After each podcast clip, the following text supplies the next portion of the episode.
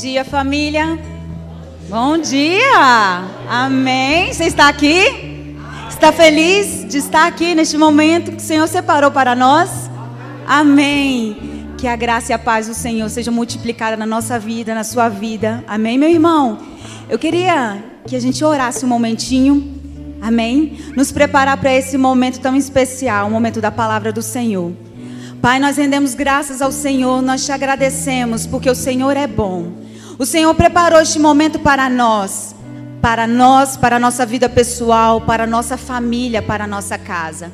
E abrimos o nosso coração com mansidão, Senhor, para receber, Senhor, a palavra do Senhor, que transforma a nossa vida, que sara a nossa alma, Senhor. Muito obrigado, Senhor, porque agora eu trago a nossa mente cativo a palavra do Senhor, cativo aquilo que o Senhor tem para nos instruir nessa manhã. Nós te agradecemos e te louvamos em nome de Jesus. Amém, amém. Amém.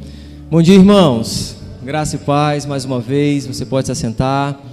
Para nós é uma alegria recebê-los aqui e dizer que essa é uma manhã um pouco diferente, né? Acredito que poucas vezes nós tivemos um formato de culto como esse, mas nós estamos falando durante todo esse mês sobre o tema família, né? Esse é o mês da família aqui na nossa igreja, abordando assuntos relevantes, importantes a respeito do contexto família. Quero também dizer para você que está nos acompanhando por meio dessa transmissão, seja bem-vindo, que você possa ser ricamente alcançado e abençoado aí também na sua casa. Compartilha essa transmissão por meio do link para mais pessoas, para sua família, para poder estar ouvindo também acerca desse assunto. Hoje nós vamos falar de um tema extremamente atual: saúde emocional. E eu sei que certamente você já ouviu falar sobre esse assunto, ou talvez ainda que não tenha estudado sobre ele, não tenha parado para refletir sobre ele, você vai descobrir nessa manhã que ela tem tudo a ver com o seu contexto de vida, né, da hora que você acorda, da hora que você vai dormir. Nós vamos nos sentar, porque para poder falar desse assunto e também para poder nos ajudar né, a caminhar nessa jornada do conhecimento acerca do assunto saúde emocional. Nós vamos estar recebendo nessa manhã a doutora Patrícia Tavares. Salva de palmas para a doutora Patrícia, por favor.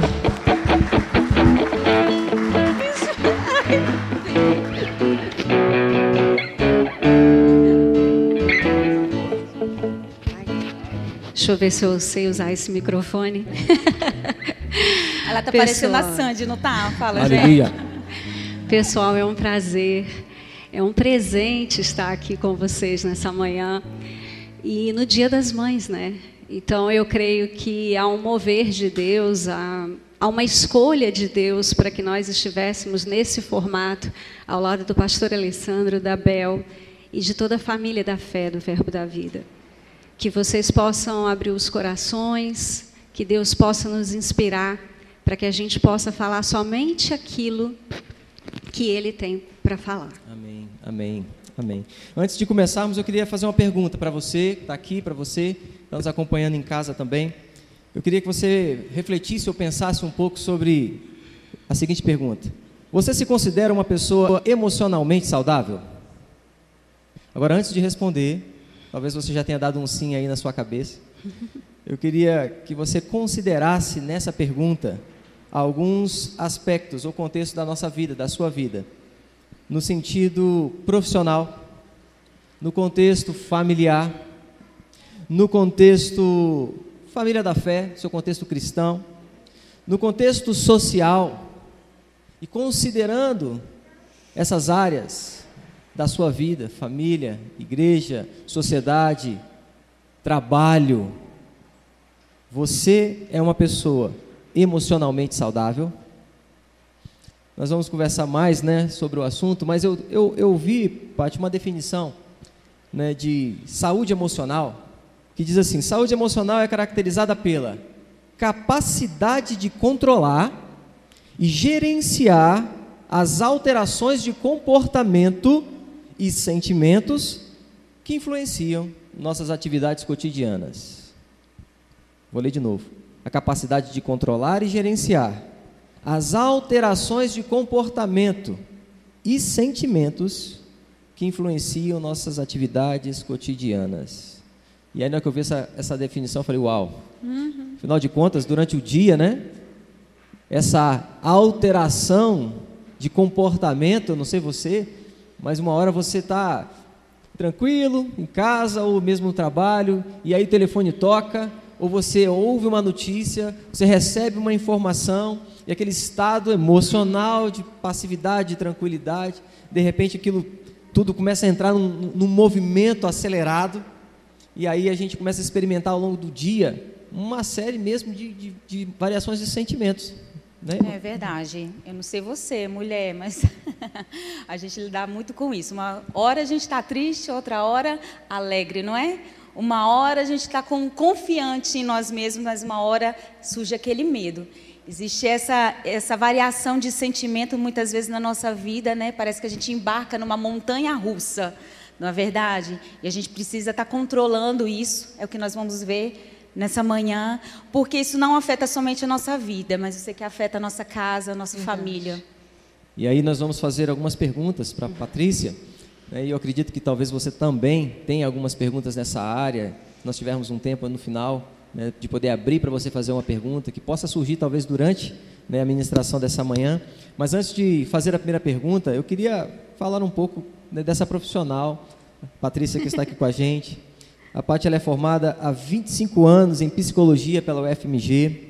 Né, desses, desses 25 anos aí, ela já está como psicóloga clínica mesmo, né, de forma exclusiva, desde 2008. A Paty é coach profissional, analista de comportamento pelo Instituto Brasileiro, certificada pela certificação ibero-americana de abordagem no tratamento de traumas, mas também é uma filha amada, uma ovelha querida. Paty é serva do Senhor, Preciso. serve na nossa igreja local, né, com as nossas crianças e está aqui com o coração, né, foi prontamente atender o nosso pedido de estar aqui para poder compartilhar né, de, daquilo que Deus tem dado para ela como talento e ela tem usado de uma maneira tão excelente. Eu costumo dizer, esses dias eu ministrei e eu falei, né? Eu estava falando sobre relacionamentos, que eu como pastor, né, no exercício minha, da minha função, atendendo pessoas, aconselhando famílias, homens, mulheres, famílias de uma maneira geral, às vezes a gente identifica né, que é necessário um acompanhamento profissional para tratar algumas áreas do nosso comportamento como ser humano, né, e a gente sabe que pedir ajuda ou recorrer a profissionais que Deus levantou, capacitou para estudar e nos ajudar, isso não é falta de fé. Amém, gente?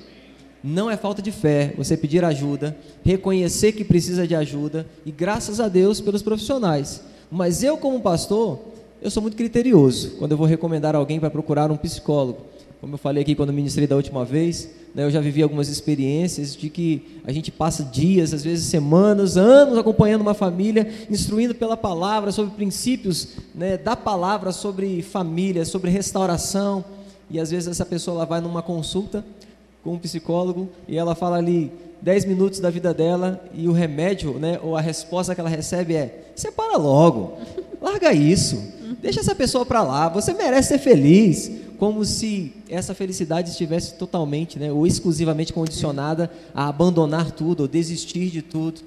Por isso, né, eu sou o número um, pelo menos, da lista daqueles que fazem essa indicação, a doutora Patrícia, porque além de todo conhecimento da ciência, né, alguém que tem os princípios da palavra inseridos no coração e que pode com muita propriedade falar tanto da ciência como daquilo que espiritualmente nós precisamos conhecer à luz das escrituras. E aí, Paty, eu queria fazer uma pergunta para você. Na verdade, vou deixar minha esposa fazer essa pergunta para você. Vamos lá. Ai, Pati, seja bem-vinda, minha, viu, minha linda? Eu Muito acho obrigada. que todo mundo deveria sentar na poltrona lá da Patrícia. Faz bem, pelo menos uma vez.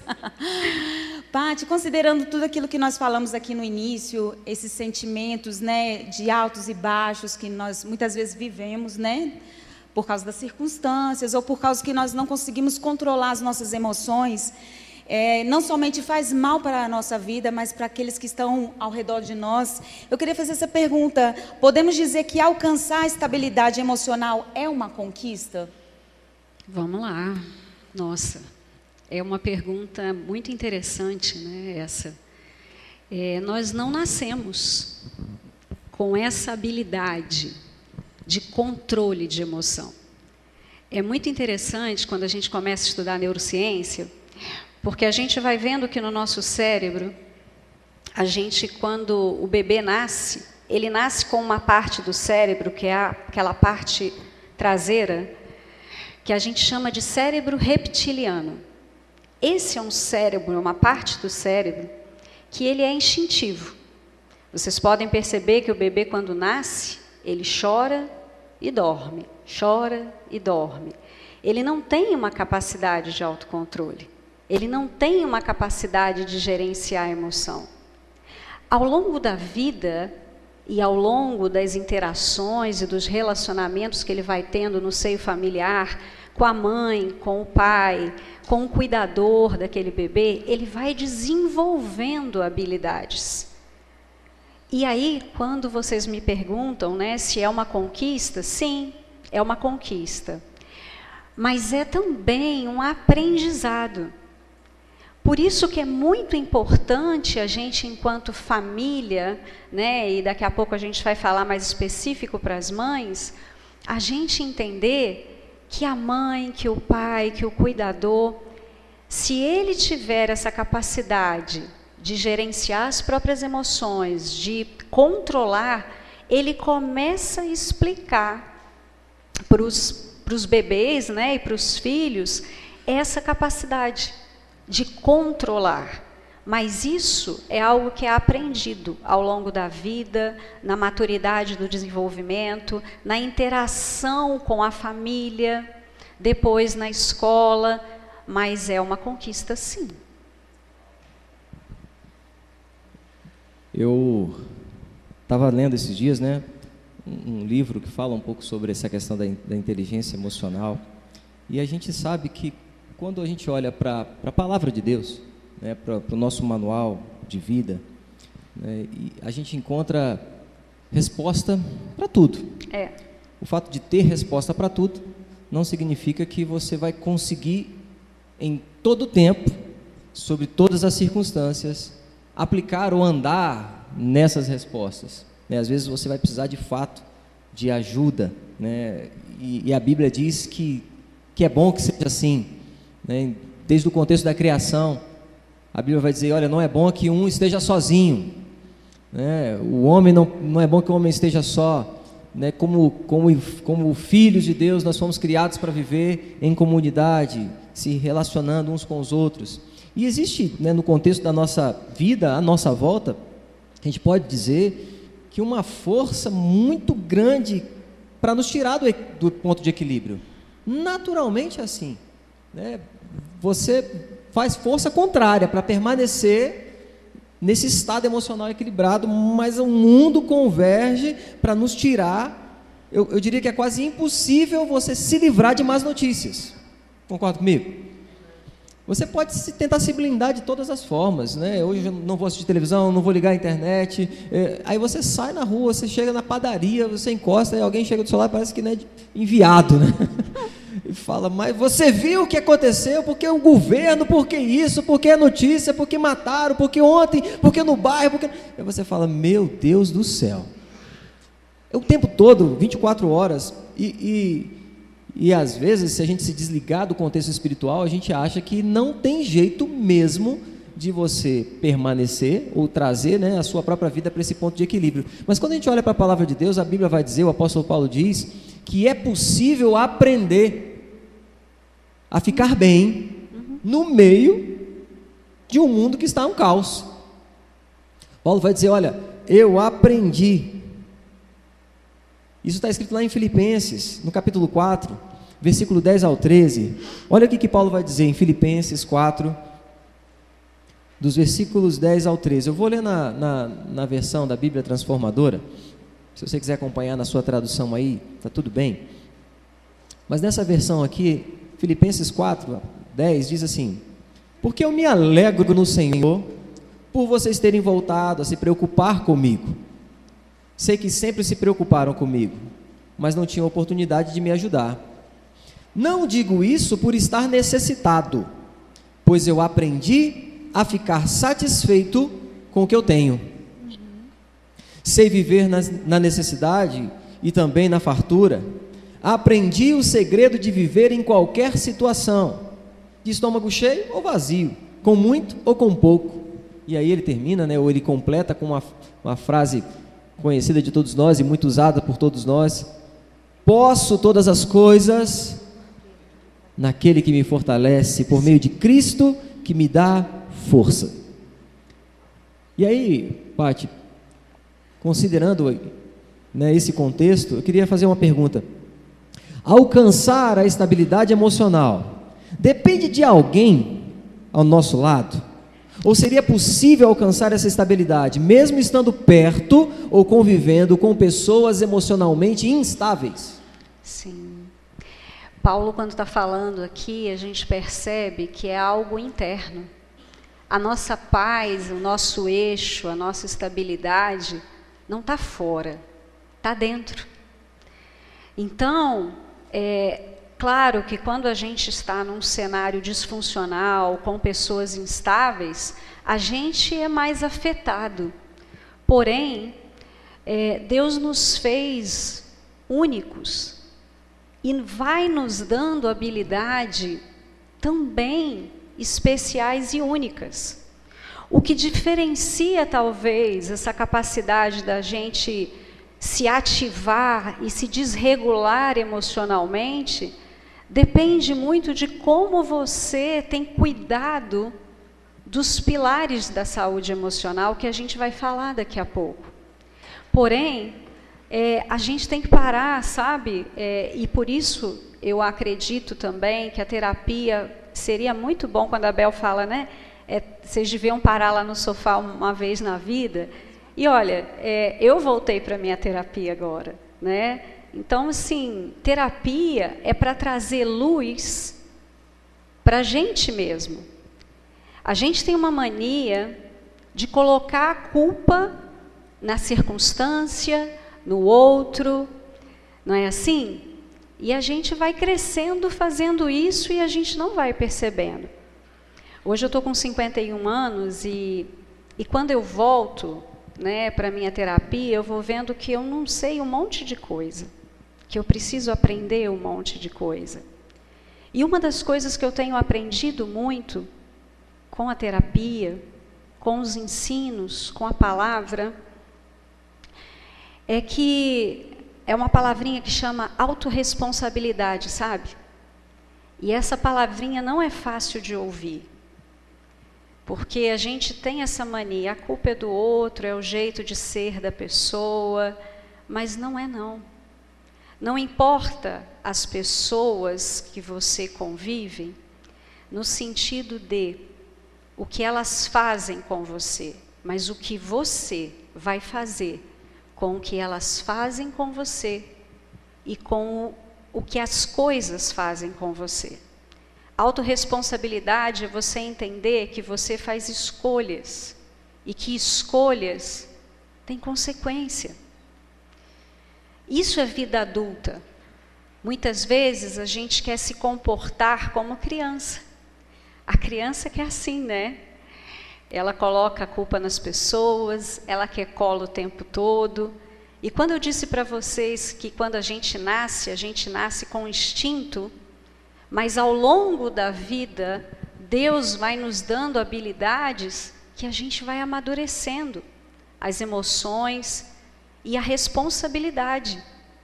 Então, essa pergunta, se tem jeito da gente ser estável, mesmo estando é, perto de pessoas que não são estáveis, mesmo ao meio do caos, tem sim. Quando eu entendo que se eu não fico bem, é porque eu não estou cuidando bem de mim, é porque eu não estou me responsabilizando por quem eu sou. E entendam, é, eu creio num Deus que pode transformar aos 10, aos 20, aos 50, aos 80, até o fim, porque nós estamos aqui num processo contínuo de transformação e de amadurecimento. Então, a gente precisa parar de colocar a culpa do nosso transtorno, da nossa instabilidade no outro. Somos nós. E as ferramentas e os recursos que a gente vai ganhando ao longo da vida. E a gente tem que saber usar, manejar isso quando realmente a montanha russa sobe e a gente vê o abismo lá embaixo. A gente precisa crescer. Eu escutei uma frase outro dia que eu falei, é isso mesmo, e foi de uma querida, de uma paciente. Ela falou assim: Eu não preciso mudar, eu preciso crescer. E quando eu escutei isso, eu falei: Jesus, é isso. A gente tem que aprender a crescer, independente da idade que vocês tenham. Porque a gente parte do princípio que só as crianças é que precisam de aprendizado, de limite. Não é. Nós adultos precisamos o tempo todo aprender para nos mantermos saudáveis. Mas a gente vai falar mais. Parte confirmando tudo aquilo que você respondeu agora sobre estabilidade emocional, nós podemos ver uma das maiores afirmações a respeito sobre isso em Abacuque, com o profeta Abacuque, onde ele estava sofrendo e o povo de Israel também sofrendo com a pressão. E quando ele cita em Abacuque, capítulo 3, se você quiser abrir em sua Bíblia, capítulo 3, versículo 17 e 18, eu vou estar aqui lendo na versão NVT, transformadora, mas você pode estar acompanhando aí e que essa afirmação também seja para a nossa vida. Amém? Seja uma nossa, a nossa declaração. Está escrito assim: ainda que a figueira não floresça e não haja frutos nas videiras, ainda que a colheita de azeitonas não dê em nada e os campos fiquem vazios e improdutivos, ainda que os rebanhos morram nos campos e os currais fiquem vazios, mesmo assim me alegrarei no Senhor exultarei no Deus de minha salvação. Amém. Amém. Será que a alegria, será que a palavra de afirmação, de regozijo vem quando essas circunstâncias chegam para a nossa vida, né? Quando as pressões do dia a dia chegam para nós? Pati, mais uma pergunta aqui para você. Existe um indicador em que eu possa me basear para saber se eu estou doente emocionalmente? Sim. É, o pastor começou a ler, né, falando sobre saúde emocional, e ele falou sobre a capacidade de controlar e gerenciar os meus comportamentos frente aos contextos que eu estou inserida, né? Então, um dos indicadores é exatamente esse. É quando eu me sinto, quando eu percebo que eu perco a capacidade de controlar e de gerenciar coisas que eu fazia de uma forma simples ou né, de forma natural e de repente aquilo começa a se tornar um peso. De repente eu percebo é, que a minha energia vital, né, ou seja, a minha capacidade de acordar e, e, enxergar aquele dia como um dia que o Senhor já fez, um dia onde eu vou viver coisas novas, coisas que só o Senhor preparou para mim, onde, onde, onde eu acordo e eu tenho alegria para gerenciar a minha casa, o meu trabalho, os meus filhos. Quando eu vou perdendo essa energia vital, quando o cansaço vai começando a se tornar a, a primeira emoção que aparece, né, quando a gente acorda, a falta de esperança, quando eu me sinto angustiada, ou, né, é, a gente vai falar um, talvez um pouco melhor sobre isso, mas uma alta irritabilidade. Né, eu, eu fico com aquela minha tolerância para as pessoas muito, muito pequena. Eu não, eu não quero ouvir ninguém, qualquer coisa me estressa. São sinais, são sinais que a minha saúde emocional ela está sendo abalada e é o momento em que a gente precisa prestar atenção, porque o corpo, a alma e o espírito, eles conversam entre eles. E a gente precisa ouvir. E o que, que eu percebo? Quando a gente está muito agitado, muito distraído com as coisas, com as circunstâncias, e a gente vai se distanciando da gente mesmo, a gente vai perdendo essa capacidade de perceber o que está acontecendo comigo. Porém, Deus é tão bom que Ele vai colocando pessoas na nossa vida. E aí, se a gente perde essa capacidade, daqui a pouco as pessoas ao nosso redor estão comunicando para a gente: olha, você não está bem, você está nervosa, o que está acontecendo, né? É, e aí é hora da gente parar e tomar uma atitude para buscar ajuda.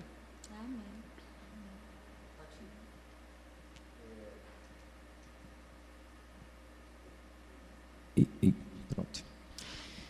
Estava dando uma lida num material, em algo que você publicou recentemente, e você fala sobre três pilares, né, que estão diretamente ligados a como uma ferramenta para descobrirmos mesmo como nós estamos emocionalmente ou como uma ferramenta para dar essa resposta se eu estou doente emocionalmente. E lá você fala sobre três pilares: o espiritual, o biológico e o emocional. Uhum. É, quando a gente vai para a palavra de Deus e, e a gente vai olhar para as recomendações do nosso Criador, daquele que nos conhece né, por dentro, por fora, a gente vê na palavra essa instrução que nós não podemos negligenciar nenhuma dessas áreas. E você citou essas três áreas, né? Sim. né? Que também está registrada em 1 Tessalonicenses capítulo 5, versículo 23. Como é que é essa história, pastor? Espírito, alma, corpo? 1 Tessalonicenses capítulo 5, no versículo 23. Ele responde, né, muitas vezes uma dúvida de que será que eu sou espírito mesmo? Porque eu só tenho consciência do meu corpo, eu só tenho consciência dos meus pensamentos, da minha razão, da minha alma. Como é que é esse negócio? E aí, Paulo escrevendo aos Tessalonicenses, no capítulo 5, versículo 23, ele diz assim: Olha, o mesmo Deus da paz vos santifique em tudo. E ele vai falar o que é esse tudo. Uhum. E o vosso espírito, alma e corpo sejam conservados íntegros e irrepreensíveis na vida do nosso Senhor Jesus Cristo.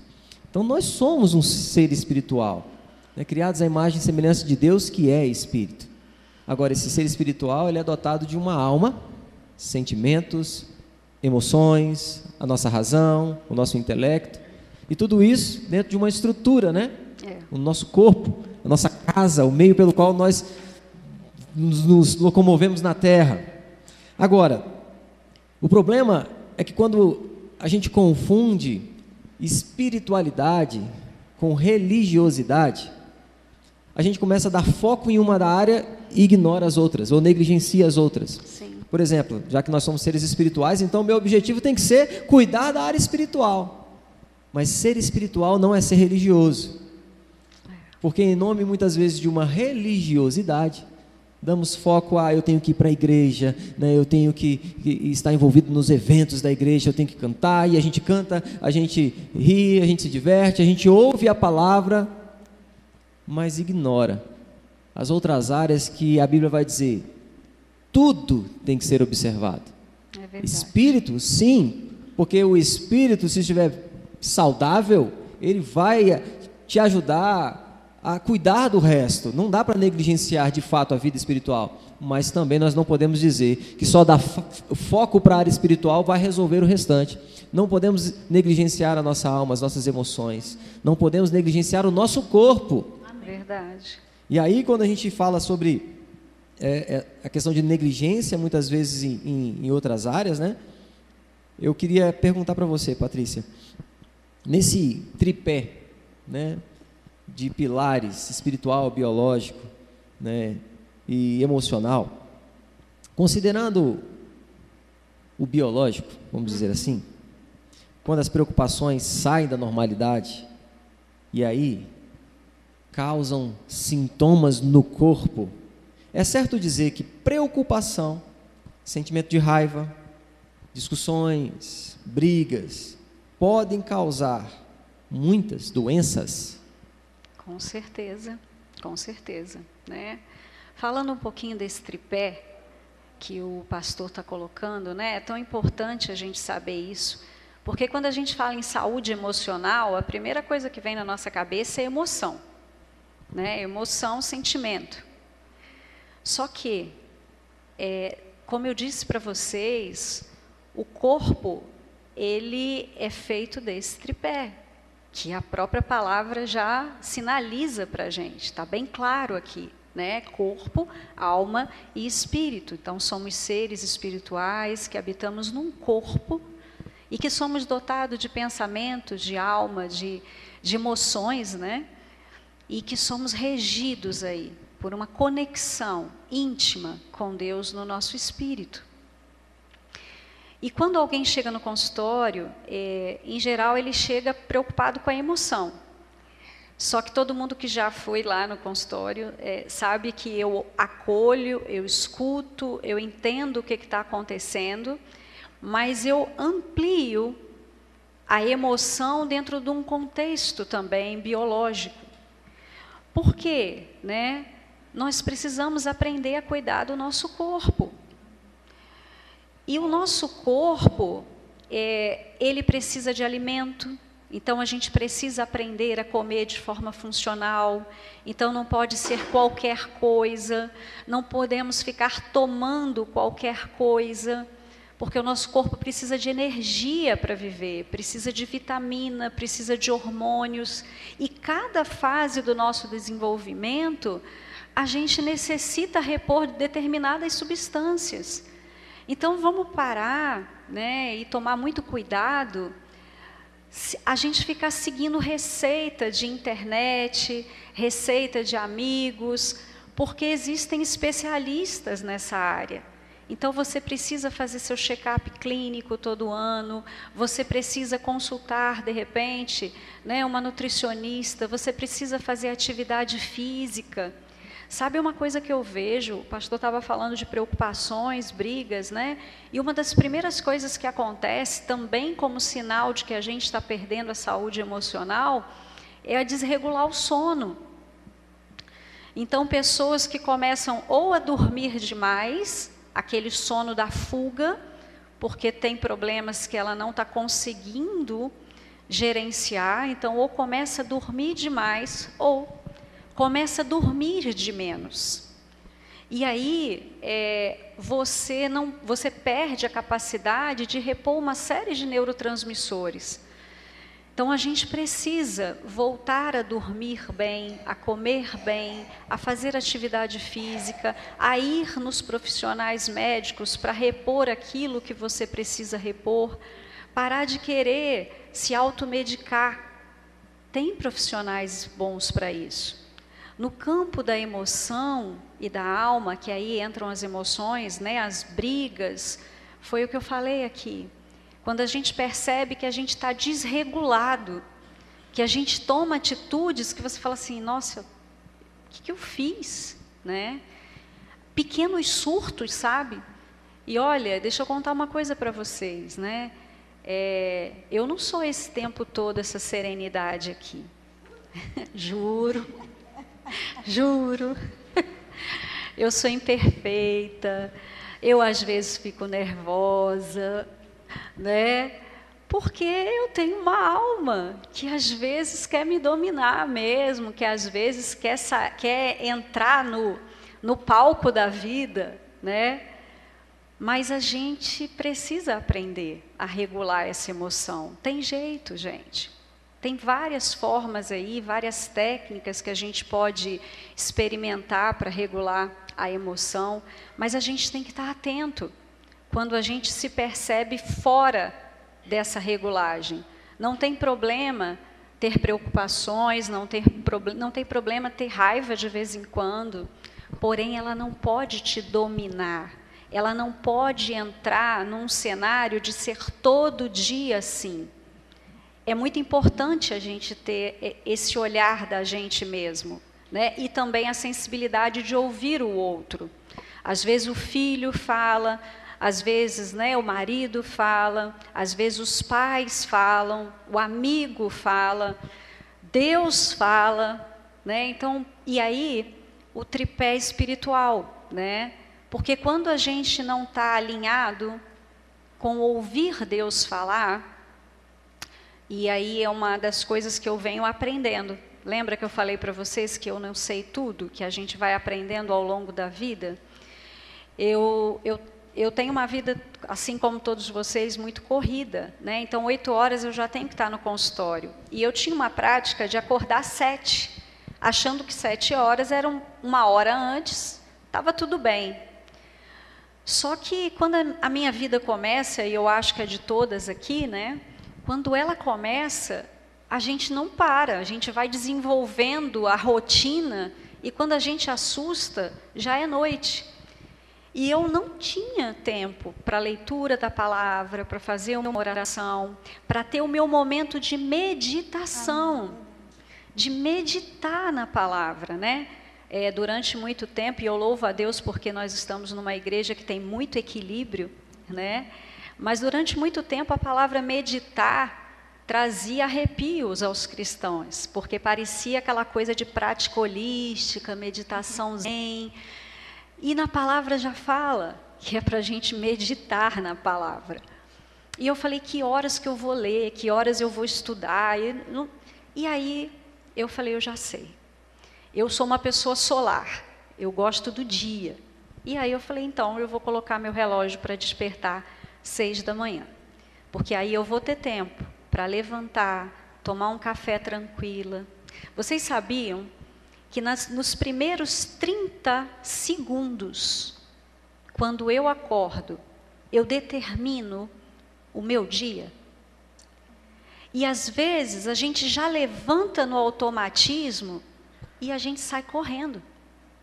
A gente nem pensa como é que vai ser o dia. A gente acha que o dia vai ser do jeito que ele vai ser trazido para a gente. Não. O dia, muitas vezes, ele tem que ser passado num checklist para organizar a nossa mente, organizar o nosso pensamento. E a gente precisa levantar tranquilo. Amém. E aí eu comecei a levantar e fazer essa prática meditativa durante os meus primeiros momentos da manhã. E posso dizer para vocês, funcionou. Às vezes eu levantava e quando eu assustava, eu estava lá no consultório. E eu estava me afastando de mim. Então, é, só uma dica para vocês. Às vezes a gente fica naquele jargão, né? Não tenho tempo. E não temos mesmo, porque cada dia mais a gente vai ocupando mais funções. Então a gente tem que fazer o tempo. Se Deus deu 24 horas, é porque 24 horas dá tempo. Se não está dando, a gente tem que avaliar se a gente está fazendo coisa demais, se a gente está deixando de fazer o que é prioridade. Mas é importante você levantar e ter, né? Existe até um livro, não é uma literatura somente cristã, que chama O Milagre da Manhã. E ele fala isso.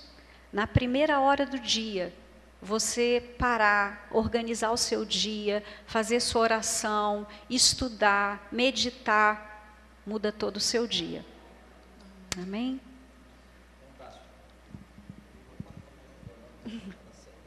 É, ele vai Até pegando. final ele me ajuda aqui.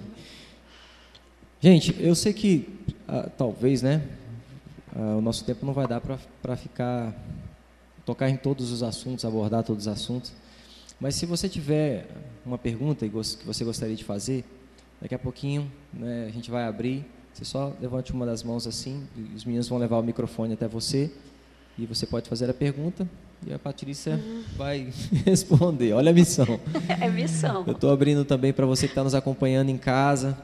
Se você quiser fazer alguma pergunta, você pode deixar registrado aí no chat também e a gente vai poder responder. Eu estava tava dando uma olhada aqui, Enquanto isso, né, tem algumas pessoas acompanhando. E a Kenia, casa, a Kenia ela está em casa, ela falou assim, eu estou igual um saco de pancada aqui. Mas sabe que às vezes é, a, o sentimento é esse mesmo, porque a gente ouve o que já sabe, é. né, mas não consegue mudar ou, ou tem colocado força para mudar e não, não tem conseguido obter resultados. E aí eu volto a falar, como é importante pedir ajuda, como é importante levantar a bandeira, dizer, olha, eu preciso de ajuda, como é importante quebrar, né, esse, desmistificar esse negócio de, é, ah, eu sou crente, eu sou filho de Deus, eu tenho fé, né, eu vou orar. é tudo isso, gente, mas pode ter mais.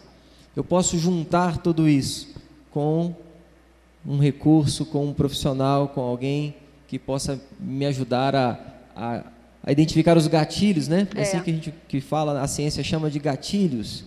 Aquilo que quando acontece, dispara, meu sentimento vai lá em cima. Às vezes é o medo, às vezes é a ansiedade. É, nós falamos, você respondeu sobre o sim para os problemas do corpo, né? Quando nossa emoção, nossa saúde emocional não está não tá tão bem.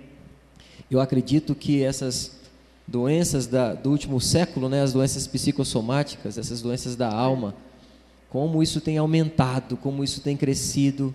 E eu não sei se você vai ficar assustado com isso, mas dentro da, da igreja isso acontece muito. Né? E não fica, quando eu falo dentro da igreja, eu não estou falando que daqui para lá. Às vezes os ministros, né, eu tenho contato com muitos pastores, nós nos reunimos né, como pastores do Verbo da Vida em Minas Gerais. Nós saímos daqui para fazer uma, uma reunião de pastores nacional lá em Campina Grande e estamos todos os anos reunidos e, e um assunto que sempre volta para ser tratado entre pastores, entre ministros, esposas de pastores, é a questão da saúde emocional. Sim. Agora a gente não tem escutado tanto, mas recentemente isso veio para a mídia né, de uma maneira muito forte. Alguns pastores que tiraram a própria vida. É. Nos Estados Unidos isso começou a acontecer com quase, quase com uma certa frequência, por causa de uma pressão. É. Ou por um sentimento de ter que dar conta de tudo. Boa. Então isso alcança todos nós, em, em todas as áreas. Né? E, o trabalho, tem que trabalhar, você tem que produzir, você tem que sustentar a sua família. Às vezes é um objetivo né, de uma promoção, de um crescimento, uma meta, um resultado. É a, é a mulher que, né, que, que é a autoestima que tem que lidar com isso todos os dias, e isso vai afetando também né, no, no, no, relacionamento com as pessoas. Então, é. É, eu acho que é, o tempo nunca foi tão oportuno para nós pararmos e refletirmos acerca da nossa saúde emocional. É isso que o pastor está falando é muito interessante, né? E isso abrange cargos de liderança, abrange papéis, né? Como que eu lido com os papéis que eu ocupo na vida? Quanto mais controle eu exerço e eu acho que eu tenho sobre todas as coisas, maior a minha autopressão, maior a pressão que eu vou exercer também e maior é a minha frustração quando eu não dou conta. Sabe, essa palavra eu não dou conta, ela é libertadora às vezes para muita gente. Porque às vezes a gente quer, mas realmente a gente ainda não dá conta. Não quer dizer que não vai dar, entende? Eu não estou dizendo aqui que a gente tem que ficar num estado também de conformada. Não, eu não dou conta.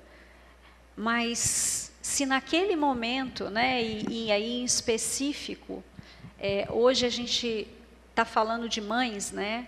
E todo dia é dia das mães, né? Mas que bom que a gente pode parar um dia para falar, né? E parabéns a todas, de fato, né? Porque se tem uma categoria que chega no meu consultório sobrecarregado, é mãe. é mãe, né? Por quê, gente? Porque é cisma que tem que dar conta de tudo. Cisma que tem que gerir né, um filho perfeito. E deixa eu dizer uma coisa: nós não nascemos mães, nós nascemos filhos. E ser mãe é um aprendizado que vai depender de muitas coisas. Vai depender do que a gente aprendeu sobre a maternidade com as nossas mães. Vai, vai depender de como que foi a história daquele filho que está ali diante da gente. Eu vi, né, eu fui, fui testemunha do milagre do Isaac, né, eu estava chegando na igreja, né, e eu vi quanto que esse casal aqui sonhou. E quanto que eles agradeciam por aquele filho, ainda que ele não existisse aqui, mas eles já sabiam que ele existia como promessa. E, e hoje a gente está aí, né, junto com o Isaac, o, o sorriso. O Isaac é só sorriso. Né? então, É, eu acho, sabe, que às vezes a gente, as mães chegam para mim porque a criança não está de acordo com o que está nos manuais lá de desenvolvimento. E aí as mães querem colocar um rótulo nas crianças, nos filhos. Ele tem alguma coisa, tem algum transtorno, porque não pode ter transtorno. Gente, mães, relaxa. Quando Deus deu, Deus vai dar capacidade, habilidade para educar, para disciplinar, para ver crescer. Vocês, eu, não, está, não estamos sozinha nesse legado de ser mãe. Assim, e aí, né, pegando mãe, mas voltando ao que o pastor está falando, quando Deus nos coloca em determinado lugar, seja de chefia, de pastor, de ele dá habilidade. Porque eu vejo pessoas sobrecarregadas, e quando a gente se sente sobrecarregado, a gente vai funcionar o tempo todo sob pressão. E aí a ansiedade vai aumentar. E a ansiedade aumentando, os pensamentos ficam difusos e a gente perde a capacidade de focar. E sem foco, transtornos, doenças acham portas abertas para serem instaladas. Então a gente precisa confiar que se estamos naquele lugar e naquele momento, Deus vai trazer a estratégia. Por isso, corpo, alma e espírito precisam caminhar alinhados. Você não pode achar que você tem o controle. Não tem. Você aprende, você exercita. Mas quanto mais você aprende, mais você exercita, mais Deus te puxa para aprender coisas maiores. Quantas reprovações eu tive lá na minha vida como mãe. Mas eu não sabia. E aí, e agora? Eu tenho como voltar lá atrás? Não, não tenho. Agora eu tenho a consequência disso. E aí eu lido com essa consequência como adulta. Porém, Deus ele vai dar sempre capacidade da gente reparar o que a gente não fez correto lá, na, lá atrás. Aquele tempo ali é o tempo que a gente tem. é. É? Então tá. Ai, Paty, eu, eu observando aqui, acho que pequenas mudanças na nossa vida, é, pequenos hábitos que a gente vai mudando, acho que faz toda a diferença. Eu não sei você, mas assim, Somente de eu me programar para acordar antes do Isaac já faz a diferença. Porque já não acordo afobada, mas pensando como vai ser meu dia, né? É. Programando e tendo esse tempo que, é, que a gente precisa mesmo cuidar do nosso espírito, né? De estar meditando na palavra, nem que seja um versículo bíblico, vai fazer diferença na nossa vida. Cuidando da nossa alma e do corpo, né? Depois você repete o check-up Tá. Anual. Eu repito. Então, concentra, concentra aqui, concentra. Essas pequenas mudanças já faz diferença e dá um gás na é. gente, para a gente mudar outras coisas que a gente precisa mudar na nossa vida. E você já tocou naquela na área que eu já queria falar sobre o Dia das Mães, né? Nós estamos nesse momento do Dia das Mães, né? E nós somos muito estáveis. Emocionalmente estáveis, não é verdade? É. Desde que o pequenininho nasceu né? Gente, houve uma coisa assim que mudou em mim, que eu falei assim, às vezes eu não me reconheço. E depois eu tenho que, me, tenho que voltar e falar assim, meu Deus, o que, que eu fiz, não é? Porque é. fica naqueles altos e baixos, ou seja, existe uma cobrança muito grande para a gente, mães. Pais, vocês são maravilhosos, mas existe uma cobrança maior para as mães né? Porque a mãe ela tem que dar conta, ela tem que dar conta da casa, do marido, dos filhos, né? Do trabalho, de muitas coisas que a gente precisa fazer. E existe algo quando também que a gente não se atentar, a gente se, começa a, a, a comparar o nosso filho com os outros. da mesma faixa etária. E isso foi a maior dificuldade na minha vida, comparar o Isaac a outra criança da mesma faixa etária. Não ri não, Mônica. Mas foi difícil para mim, porque eu vou confessar meu pecado aqui. Tem tempo, né? Temos. Vou confessar aqui para vocês. E uma vitória também que eu tive. Então, o Isaac, ele no, no, no, período de introdução alimentar, ele foi uma gracinha, Pati. Foi lindo. Ele enfiava um brócolis na boca como ninguém. Comia abóbora, não tinha problema nenhum, frutinha. Chegou um determinado momento que ele parou. Aí ele parou de comer brócolis, comer as coisas, e frutinha era eca. Eu falei, como assim? Mas você gosta? Não, é eca. Quando ele aprendeu a palavra eca, eu acho que foi a tia dele que ensinou. E aí ele começou agora nessa coisa, não, isso não, o paladar mudou. Mas eu não queria entender isso. Não, para mim assim, era surreal, ele tinha que comer tudo bonitinho, colorido. E aí eu fui cair na besteira de acompanhar. E eu vou falar besteira mesmo porque isso fez mal para mim, acompanhar é. umas nutricionistas que estavam ali falando sobre seletividade alimentar. Internet, né? Isso. Olha os nomes. Que a criança ela tem que comer as coisas, né, coloridas, diferentes ali, eh, não misturar. E o Isaac só gostava misturado. E ali eu tinha que ele comia as verduras tudo com, né, uma boca boa, mas se fosse misturado. E eu vendo aquelas crianças, né, comendo arroz, feijão separado, tudo bonitinho. Meu menino. Aí ele foi para a escolinha. Na escolinha vem uma agenda muito bonitinha. E a agenda vem a, o, o cardápio. Uhum. O cardápio. Eu falei, meu filho, a sua comida está melhor do que a da mamãe. E eu falei assim, achei que na primeira semana ele já ia comer com comida boa, né, com a cara boa, assim, por causa dos amiguinhos e nada. Isaac rejeitou, rejeitou, rejeitou. Falei, gente, Jesus amado, ô Isaac, dá vontade assim, manda marmita para a mamãe, né? Porque muito trabalha ali com a nutricionista, uma gracinha e tudo, e ficava ali, passou o mês, tudinho. Eu falei, meu filho, deixa eu te falar, tem que comer e tal. E aí, aquela na minha cabeça, ele é seletivo, seletividade alimentar. E a nutricionista falava que quando passar maior tempo, mais perigoso vai ficar, mais seletivo ele vai se tornar. Eu, Jesus, eu imagino meu filho só comendo batata frita, Senhor. E paçoca, não, Jesus. Aí eu cheguei para a parte que eu falei assim, eu vou pedir ajuda psicólogo, que talvez ele é essa o paladar dele, alguma coisa que eu tenho que trabalhar com ele, eu procurei. É, o problema era ele, né? É, falei, Pati, me ajuda.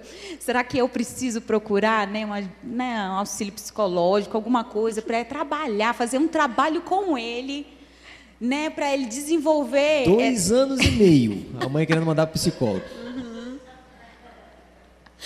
Acho que é a mãe que precisa. Rapaz, chegou. Deixa disso, Bel. Deixa disso, ele vai mudar, ele vai, né? Descansa, Sim. tranquilo, ele é novinho ainda. Eu falei, é. Aí não, calma. Aí sentando com a, com a, Vi, com a Vitória, tá, tá também estudando nessa área de nutrição, ela falou, Bel, uma coisa que eu aprendi que a gente tem que respeitar respeitar até a fase dos nossos filhos e essa questão alimentar também ele descansa. Algumas pessoas é bom a gente estar reunido com pessoas mais maduras e experientes, né, que traz esse equilíbrio. E até Diana falou assim: deleta.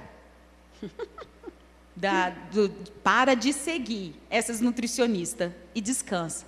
Na mesma semana que eu descansei, que eu relaxei, que eu falei, não comeu mesmo? Come aqui em casa, come como você quer e tudo.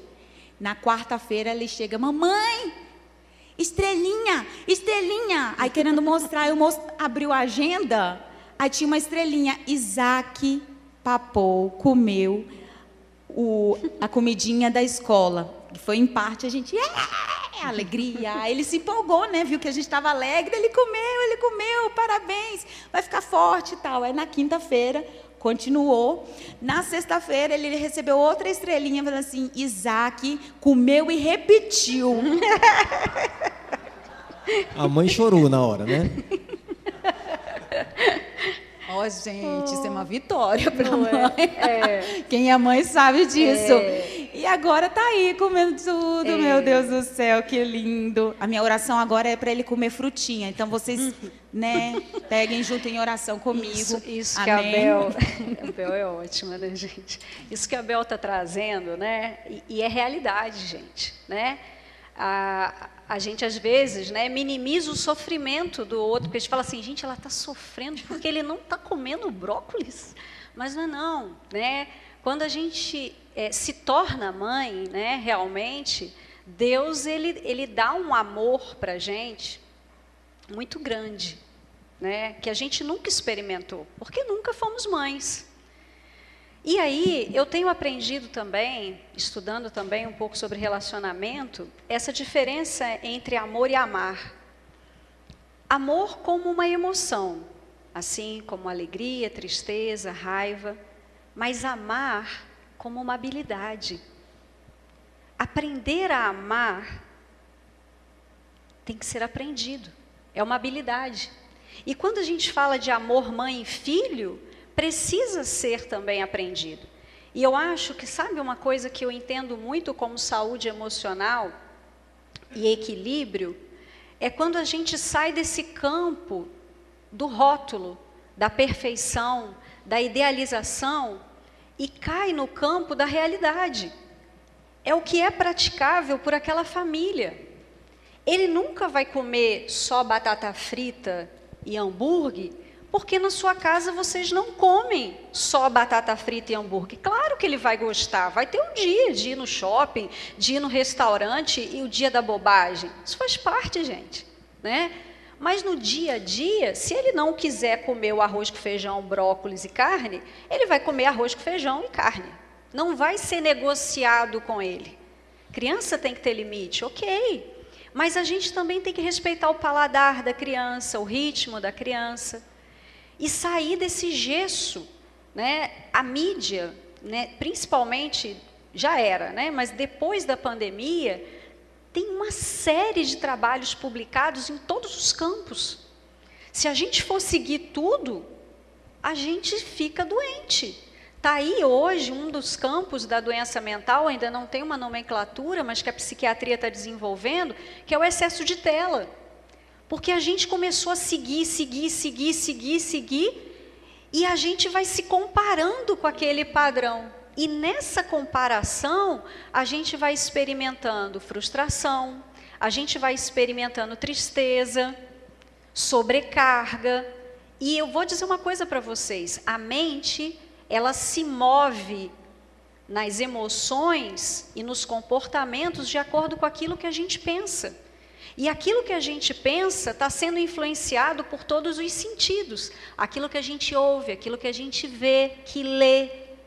Então, a gente tem que tomar muito cuidado, não é à toa que lá colocar, na própria palavra fala para a gente renovar a mente com aquilo que traz esperança. Mas aí a gente pensa assim, eu achei interessante, foi até uma professora minha que falou sobre isso. Como assim, trazer à mente aquilo que traz esperança? Não é se é trazer à mente já aconteceu, não. Trazer à mente com que traz esperança é a gente pensar como que eu quero me ver daqui a cinco anos e daqui a dez anos. E deixa eu falar, talvez isso seja até para finalizar por conta do tempo. Mas isso é uma viradinha de chave que foi para mim e para vocês. Muitas vezes a gente está enfrentando um problema imenso, uma angústia imensa. Quando a gente tira o foco daquilo e amplia aquilo ao longo do tempo, a gente começa a ver aquilo muito pequeno. Por exemplo, eu não sei o que vocês estão passando em termos de angústia, mas pega essa angústia e pensa uma coisa: se a vida fosse terminar amanhã, para você, para mim, que importância teria esse fator hoje? Quando a gente pensa nisso, a gente tira o foco daquilo que é miúdo e coloca o foco naquilo que realmente é importante. Trazer à mente aquilo que traz esperança é você pensar o que, que eu quero estar tá vivendo daqui a 5, 10 anos, me comportando da mesma forma que eu estou hoje. Não é ficar preocupado com o futuro. Mas lembra que eu falei para vocês que a vida adulta ela é feita de escolha e consequência. Nós não estamos no futuro, Deus está. Então, é muita coisa para ser falada, né? Mas a gente vai falando aos pouquinhos. E eu estou à disposição depois, se vocês quiserem conversar comigo. Mas, em especial para as mães, sejam vocês, se cuidem. Não esqueçam de vocês como filhas amadas, como mulheres, como pessoa, como individualidade. Deus deu papéis a vocês de mães, de esposas, mas primeiramente, cuida do seu jardim. Cuida de você, para que você seja curada, sarada e você possa impactar de forma positivamente e emocionalmente estável os seus filhos, a sua família. Não fui o tempo todo perfeita, eu digo para vocês, e nem sou, e nem quero. Mas eu aprendi muito. E eu sei que muitas de vocês ainda estão no inicinho dessa carreira que eu já percorri um pouco, que eu já estou um pouquinho lá na frente. E tem jeito, viu, gente? Tem jeito de reparar. Lembra desse versículo? Deixa trazer à mente aquilo que te traz esperança. A esperança está no futuro. E o futuro é Deus em vocês. Viu? É uma honra estar aqui, gente. Muito obrigado por esse espaço, muito obrigado a vocês. Digo a vocês que assim, não me sinto de fato merecedora de estar aqui. Né? Para mim é, um, é uma honra mas é, quando eu fui chamada, eu sei que eu não fui chamada por quem eu sou, eu fui chamada por quem Deus é. Amém. E se Ele me capacitou para ser psicóloga, é para eu ser psicóloga em todo o tempo. Amém. E aqui também. Peraí, Paty, não, não, se despede ainda não, que tem uma não, pergunta aqui. Tem? Ah, tem. então tá, eu já me, já, é, é, o horário, né? Já, já consegui uns 15 minutos aqui já para poder responder essa pergunta. Se alguém tiver aqui querendo fazer uma pergunta, dá tempo, tá? Mas deixa eu, mas tem um, uma turminha online acompanhando a gente. É, e, e, a gente falou aqui um pouco sobre, sobre a poder de decisão, né? De, de mudar, de correr atrás, de pedir ajuda. E a, a Elida fez uma pergunta aqui no chat. Ela colocou assim: olha, procrastinar, adiar, deixar para amanhã, deixar para depois, pode estar associado a um desequilíbrio emocional ou até mesmo espiritual, ou é falta de vergonha? Ele deu ótimo. Olha só, né? É. Né? Procrastinar, deixar para fazer para depois, vai gerar ansiedade, né? Só deixar para fazer depois, gente, só gera ansiedade. Existe uma frase da Nike que eu gosto muito e eu falo isso até com as crianças no consultório, né? Porque essa coisa do fazer o para casa né, das crianças é uma luta aí para muitos pais, né? E aí eu falo com eles, gente, olha só, faz agora, não tem que fazer. Para que, que vai fazer depois? Faz, just do it. Simplesmente faz. Não fica pensando, não tem que fazer. Aquilo não é uma tarefa, não é uma meta. Então, gente, a gente vive no tempo presente é no agora. Então não joga para depois, não, sabe por quê? Depois vai ter outras coisas, aí vai acumular. Aí você vai falar assim, não, mas aí eu já eu tenho que fazer aquilo que era para ontem, aí eu vou colocar na fila. Mas que fila é essa que não anda? Então, assim, é, a procrastinação pode ser, quando a gente começa a deixar muito fazendo as coisas para depois, pode ser um indicativo de que alguma coisa na nossa energia vital não está boa. Pode sim, tá? Porque a gente tem que gerar equilíbrio aí, né? Senão a gente vai cair no, no gesso. Não fazer, procrastinar, né? É falta de vergonha? Às vezes não, né? Às vezes não. Às vezes realmente pode ser uma uma, uma baixa de energia vital. Agora, se está tudo bem, se você faz várias coisas, mas a, aquela atividade específica você está deixando para depois, tem algum desconforto ali com aquilo ali. Então, o meu, a minha sugestão, né, de forma saudável, é tem que fazer, faz. De preferência, começa pela parte mais chata, porque é aquilo que você não quer lidar. Ela traz um desconforto. Então faz logo, porque aí depois vai sobrar tempo para outras coisas prazerosas. Então, não é sempre vergonha na cara. Agora, isso pode ser aprendido nos, nas relações familiares, né? É, pessoas que também foram criadas com é, figuras parentais que eram procrastinadores, né? Mas tem jeito de mudar. Pode começar hoje, pode começar agora. Eita. Alguém quer fazer uma pergunta? Microfone, por favor. Eita glória. Está sendo abençoado essa manhã? Tempo bom, né? Consulta de graça, né? Vocês estão gostando, né? Bom dia, queridos irmãos. Patrícia, é um prazer muito grande te conhecer. Na verdade, Patrícia, eu não quero fazer uma pergunta. Eu quero é confirmar o que você disse. Eu, a partir de um tempo, depois que eu entrei aqui para a Igreja Verbo da Vida, que ainda não tem um ano, eu passei a determinar na minha vida que eu levanto, leio a palavra, oro e começo o meu dia. Isso virou assim, né, todos os dias. Mas, Patrícia, o dia que eu não faço isso, o meu dia tem transtorno um em cima do outro. Eu falo para o meu marido, sabe por quê? Eu não orei hoje, eu não li a palavra, não é? Então eu quero estimular os irmãos.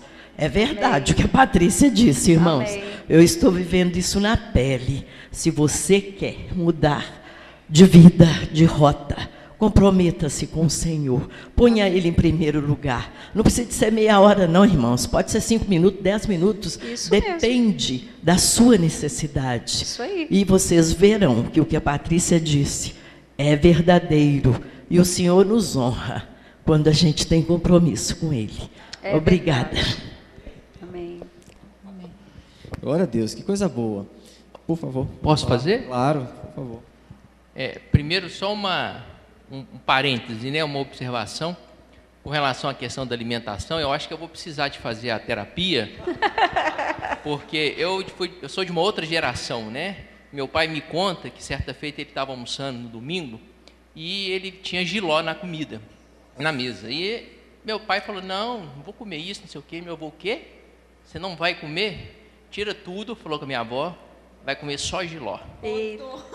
E a partir daquele dia ele nunca mais reclamou de nada, passou a comer giló e tal. E eu sou dessa geração.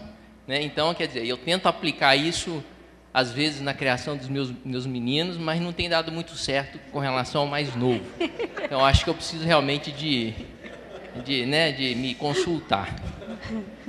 Mas, a par disso, aí a questão que eu queria ver é o seguinte, com relação a, a eu sei que a tristeza e a infelicidade faz parte da existência humana, né? Isso aí. Isso fa é, faz parte dos reveses da vida e é natural que todo mundo se sinta triste ou, ou infeliz. Eu acho que o problema começa quando essa tristeza se protrai no tempo, passa Isso. a ser uma, uma constante e muitas vezes não identificada em específico de uma relação, de uma coisa que aconteceu, né? De uma frustração, de um problema. E eu já ouvi, né, já li algumas coisas a respeito, dizendo que em certa medida é, é, há um ponto em que precisa de um tratamento psiquiátrico, de, de, um uso de medicamento, porque não só a psicoterapia vai resolver aquele problema, né? Precisa também primeiro se organizar quimicamente as relações neurológicas para depois se introduzir uma, né, fazer um equilíbrio emocional. E eu queria saber se é possível, né, na, na psicanálise, né, na sua, na sua, né, no seu trabalho, identificar isso, né, quando você verifica que a pessoa precisa não apenas de um acompanhamento psicoterapeuta, mas ali também existe a necessidade de um acompanhamento né, medicamentoso para primeiro equilibrar e depois progredir. E como fica essa questão para nós que somos crentes, que parece um pouco contraditório alguém que é crente ser acompanhado por um psicoterapeuta ou por um psiquiatra, sendo que na minha concepção eu acho que todos precisamos de, de, de terapia, né? inclusive todos nós, eu incluo nisso. Que coisa boa, irmão. Muito obrigado. Que, que... E parabéns, viu? Achei assim fantástica essa Obrigado. essa essa dinâmica, né? E essa oportunidade de conhecer, fantástico. Obrigada. Olha, que, que contribuição especial que o irmão trouxe, né? É, com certeza, né? É o que você falou. Tristeza, raiva faz parte. Quando eu percebo que essa tristeza ou essa alta irritabilidade está afetando os meus relacionamentos, o lugar que eu estou, os papéis que eu ocupo, quando isso já se prolonga duas semanas, um mês, e a gente não se percebe mais em comportamentos naturais, perdas de interesse né, em coisas que nós fazíamos, alteração de sono, é, sentimentos é, negativos de culpa, né, pensamentos negativos o tempo todo bombardeando, sensação de elevador parado, angústia. Né? Eu tenho um paciente que ele fala, parece que tem um elevador parado aqui, e é isso mesmo. Né? Respiração que começa. A gente precisa entender que os transtornos, eles são neuroquímicos. Por exemplo, a ansiedade é quando eu fico em situação de estresse, de alerta ligado o tempo todo. A curva do estresse não baixa. Isso vai inflamando as minhas células e a célula inflamada, ela pode gerar depressão. Então, entender que é neuroquímico é importante, porque se é neuroquímico, eu vou precisar de uma química. Não dá para controlar só com, a, com, o meu pensamento. E como bem disse o irmão, né, é, Deus ele capacita profissionais. Então não precisava ter psiquiatra. Ou então psiquiatra é só para os não crentes? Não. Nós acabamos de dizer que o cristão ele tem um corpo físico. Com, com os mesmos neurônios, transmissores ali, hormônios. Então, sim, é preciso saber, né, e por isso a importância de procurar primeiro, um, talvez, um psicólogo, porque o psicólogo vai ver isso e se seu nível de sofrimento estiver te impedindo de fazer as suas coisas, estiver prejudicando os seus relacionamentos, é hora de encaminhar para um psiquiatra e mundo cristão. Entendam, se você se submete a um tratamento, se submete até o fim. Porque o que eu vejo é, na hora do incêndio, vai. Melhorou um pouquinho, um mês depois, não preciso mais de remédio. É a primeira coisa que tira. Aí tira a medicação, aí o cérebro identifica, a pessoa vai mais no fundo do poço. Isso não é falta de fé. Muito pelo contrário. Eu percebo que os cristãos e as pessoas que têm uma fé alicerçada, elas melhoram muito mais rápido. Então, tem todo um agir de Deus dentro do seu tratamento. Então, precisa sim, né? E é saudável, é submeter também aos tratamentos, tá? Uau. É, alguém mais? Daqui a pouquinho o Bruno vai fazer uma pergunta, mas deixa eu só também, é, é, pegando um gancho nessa parte do, do nosso comportamento como filhos de Deus, como cristãos, né? É, e, e, o tratamento. O, o, meu pastor, né, o nosso apóstolo, eu não, não, é uma questão de exposição, porque ele já deu esse testemunho várias vezes, talvez alguém aqui já tenha escutado isso também. É, ele é transplantado né, dos rins e por conta do transplante, obviamente, a, a recomendação é que ele não vai parar mais de tomar remédio, precisa tomar remédio, precisa, o corpo precisa de ajuda a partir de agora. E aí? Eu sou da fé. Deus cura. Eu creio, acredito. Não vou tomar remédio. Vai morrer? E a culpa vai ser de Deus? Não. Então eu, eu, eu, eu escutei do meu pastor, né? E uma vez a gente estava na casa dele, e quando ele pela manhã ele acorda, pega lá, todo feliz, contente, porque você não vai ver pastor Marcelo triste ou desanimado, ele está sempre contente, rindo, brincando. Ele abriu um estojinho. Acho que devia que quantos, quantos compromissos devia ter ali? É porque nesse dia a minha mãe, ela estava ela tinha acabado de fazer o rema, assim. Isso. Foi algum. Foi um ano. Um ano, mas quase um ano depois que ela fez o rema, ela teve depressão. E ela estava naquela luta, não, mas eu tenho uma palavra, como assim? Eu não tenho isso, eu não tenho depressão, isso, não vou tomar o remédio. E aí ela, ela é boa para dormir. Pensa uhum. uma mulher que ela encosta, ela dorme assim, no uhum. soninho da tarde e à noite ela dorme cedo. E ela não estava conseguindo dormir E ela estava assim, irreconhecível. Não era minha mãe, porque minha mãe é risonha, brincalhona, né? É. e aí ela estava irreconhecível, mas ela estava naquela luta. Eu não posso tomar o um remédio. Eu aprendi que eu sou curada e sarada. E a gente estava assim, mãe, mas é um tratamento. Enquanto você toma o remédio, vai declarando que você já é curada e sarada. Mas vai. E estava naquela luta. E aí a gente tinha mudado aqui para Belo Horizonte. Elas nos acompanharam, minha mãe e minha sogra, na casa do, do pastor Marcelo, né? E nesse dia a gente estava falando isso com ele. Ele, então, pera lá. Aí ele abriu esse estojinho dele com inúmeros né, comprimidos é. que ele chama de balinha. É. Aí, A hora de tomar minhas balinhas, ele fala. Ele toma aqui. Ô, oh, dona Niva, faça o tratamento. Você está precisando de quê? Liga a televisão, vai assistir um filme de comédia, uhum. vai rir, vai relaxar. E não foi, não durou muito tempo, sabe, Paty? Minha mãe fez isso, quando, declarando a palavra, tomando o remédio, acabou-se. É. Dorme bem e, e curte a vida e está é. bem. É, eu acho que é questão de identidade, sabe? A gente não é depressivo, a gente não é ansioso, a gente pode estar. É um estado.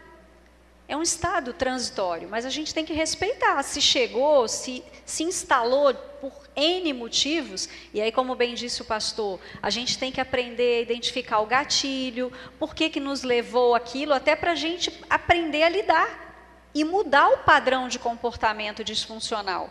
Então, para isso, a psicoterapia. Agora, a medicação é para suplementar, baixa de serotonina, tem que tomar, né? Então, é importante sim. Isso mesmo. Bruno? De, bom dia, é um prazer, Patrícia, estar aqui com você essa manhã.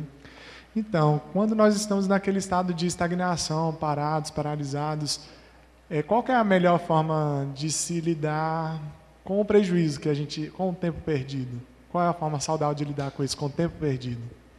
Boa pergunta, né, Bruno? Tem jeito, gente, de voltar atrás e fazer de novo? Não tem, né?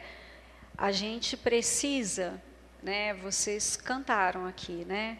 O perdão sara a alma. A gente primeiro precisa se olhar e se perdoar. Assim como Deus nos perdoa, a gente não sabe. Lembra que eu estava falando que a gente vai errando, né? E às vezes a estagnação, né, é por falta de visão, é porque a gente não sabe, é porque a gente não está maduro ainda, a gente não tem todas as informações que a gente precisa. Então a gente está desorganizado na vida adulta, né? E ser adulto implica em fazer escolhas. E às vezes a gente não consegue acertar o alvo porque a gente não sabe escolher ou a gente tem medo de escolher. Então, a primeira coisa quando a gente olha para trás é gerar perdão pela gente mesmo.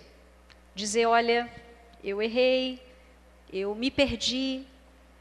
Isso aí, a gente precisa fazer as pazes com o nosso passado no sentido de se perdoar. Agora, a gente tem o hoje e o caminho pela frente, né? Olha, olha para o alvo, né? Olha para o que está à tua frente e caminha. E coloca diante de Deus, Senhor, agora com todas as habilidades que eu adquiri até aqui. O que, que eu me vejo fazendo no meu futuro? O, o que, que eu posso fazer de diferente? Bruno, quando você fala a estagnação, ela só tem um jeito: dá um passo. Você não precisa percorrer de uma vez, é um passo de cada vez. Mas sai do lugar que está limitando a sua visão. Caminha em fé, caminha com as habilidades que Deus te deu, mas gera no passado aprendizado e perdão para a tua alma. Amém. Estamos caminhando então para o final. Eu queria só ler aqui algo que escreveram aqui no chat aqui. A Gisele, Gisele Piccoli, né, a mãe do, do pastor Lucas, ela colocou assim: Estou apaixonada. Vou todo domingo pela manhã no culto, mas hoje não deu. Mas eu estou aqui. Patrícia é uma das melhores. É um ser humano maravilhoso. Ai, obrigada. A a Elida, né, que fez a pergunta da procrastinação, ela respondeu assim: Obrigado, Pati. Primeira tarefa de amanhã, passar roupa. Se é para começar pelo que eu não gosto. Mas é, ué. Coisa boa, Paty. A gente está finalizando. Ficou alguém. Perdão por causa do horário, gente. A gente é, vai precisar depois encerrar. Depois me manda. Isso. Depois me manda, tá, gente? Isso, eu estou no grupo da igreja, né? Quem, quem não é da igreja está me assistindo nas redes, né? Também tem lá o meu Insta, tem meu telefone, tudo disponível, tá? Isso. À medida do possível eu vou respondendo cada um de vocês. Eu sou apaixonada por gente, eu gosto muito. Coisa boa. Bel estava falando aqui, né, da, dando testemunho da mãe dela, e a mãe dela tá lá, coladinha na televisão. Mamãe, feliz dia das mães! Eita, Te amo! Feliz dia das mães, minha sogra. Tá lá, você vê o Espírito Santo conectado com a gente. Amém. Pastor Paulo, meu cunhado, a família, todo mundo nos acompanhando também lá do Espírito Santo. Ameiroca, feliz dia das mães, viu? Eita, meu Deus do céu. Então, eu queria finalizar, Paty, você falou algo sobre é, perdão. É. E tem um texto das Escrituras, o último texto que eu gostaria de ler, queria pedir o pessoal para estar com a gente. Colossenses no capítulo 3, dos versos 12 ao 15, o apóstolo Paulo ele traz uma lista de, de remédios, eu vou dizer assim, eu vou usar essa expressão. Uma lista de remédios, de conselhos, sabedoria, né, que eu acredito que tem tudo a ver com o que nós falamos aqui. E ele fala assim: olha, revestivos, pois, como eleitos de Deus, santos e amados, de ternos afetos de misericórdia, de bondade, de humildade, de mansidão, de longanimidade. Suportai-vos uns aos outros, perdoai-vos mutuamente. Caso alguém tenha motivo de queixa contra outrem, assim como o Senhor vos perdoou, assim também perdoai vós. Acima de tudo isso, porém, esteja o amor. O amor que é o vínculo da perfeição. E seja a paz de Cristo o árbitro em vosso coração, a qual também fostes chamados em um só corpo, e sede agradecidos. Amém. Sabe, queridos, é, a falta de perdão é um veneno que se toma em doses contínuas, né? Que quanto mais o tempo passa, mais você guarda uma mágoa, um rancor, o ódio, isso vai consumindo de dentro para fora. E a palavra de Deus diz: libera perdão, se livra disso que traz tanto mal. E às vezes a gente pode dizer assim: ah, mas pelo que, o que me fizeram foi grande demais, difícil demais, não pode ser tão simples assim. E aí fica mais fácil quando a gente olha para o conselho da palavra que diz assim: Ele fez por você, Ele te perdoou. O pedido não é Libere perdão porque você tem que perdoar. É assim como você foi alvo desse amor, assim como você está desfrutando do benefício de ter sido perdoado. E eu não sei você, mas eu olho para a minha vida e eu falo: eu não merecia. E Ele me amou, Ele me perdoou. Amém. Quem sou eu para poder hoje dizer não te perdoo para alguém? E esse conselho, na verdade, não é só querendo dizer: você é obrigado, você tem que fazer isso, passa por cima do seu ego e faça isso porque eu estou te mandando. É não, é o conselho de alguém que está te dizendo: eu quero ver você bem, eu quero ver você saudável, eu quero ver você se relacionando bem, saudável nas suas emoções, em todas as áreas, com você mesmo, com a sua família, no seu ambiente de trabalho, com a sociedade, porque eu quero ver você bem. Perdoa, libera o seu coração de tudo aquilo que possa roubar de você a sua saúde emocional. E por último, o texto termina dizendo: e sede agradecidos. Amém. Gratidão, gente. Gratidão faz com que o nosso dia seja melhor. Gratidão faz com que portas sejam abertas para aquelas áreas que a gente tem buscado em Deus sair da solução. Seja grato grato pelo problema, grato pela dor, grato pela, pela circunstância, porque Deus está me colocando nessa situação para me ensinar alguma coisa. Não, grato porque em meio a tudo isso você não está sozinho. Grato porque, independente do que você possa estar passando, existe um Deus que te ama, que cuida de você. Grato pelas oportunidades como essa que Deus gera para te alcançar. Grato pela vida. Grato gratidão. E é com gratidão, Pati, que agora sim nós queremos encerrar esse momento, eu e minha esposa. Muito obrigado. Eu que obrigado agradeço. por esse tempo tão precioso, né, por ter se doado para estar aqui. Né, eu sei que muitas perguntas poderiam ainda ser feitas e nós poderíamos passar mais uma hora aqui e não esgotaria o assunto. Não. Mas eu creio que nós teremos outras oportunidades também. Muito obrigado. Viu? E feliz Dia das. Mães para você. Obrigada. Mãe de dois rapazes. Sim, né? dois homens. Dois homens. Que honra, não é isso, Bel? Pati, muito obrigada, viu? Obrigado mesmo pelo agradeço. carinho, por essa dedicação que você tem, né? Com, com o seu trabalho, também com a palavra e também com os nossos pequeninos. Amém. Muito obrigada mesmo, de coração. Amém. Feliz Dia das Mães. Obrigada. Muito Amém, obrigada, queridos? viu, Quer falar, Pati? É, já só agradecer mesmo, viu? Para mim foi uma honra estar aqui.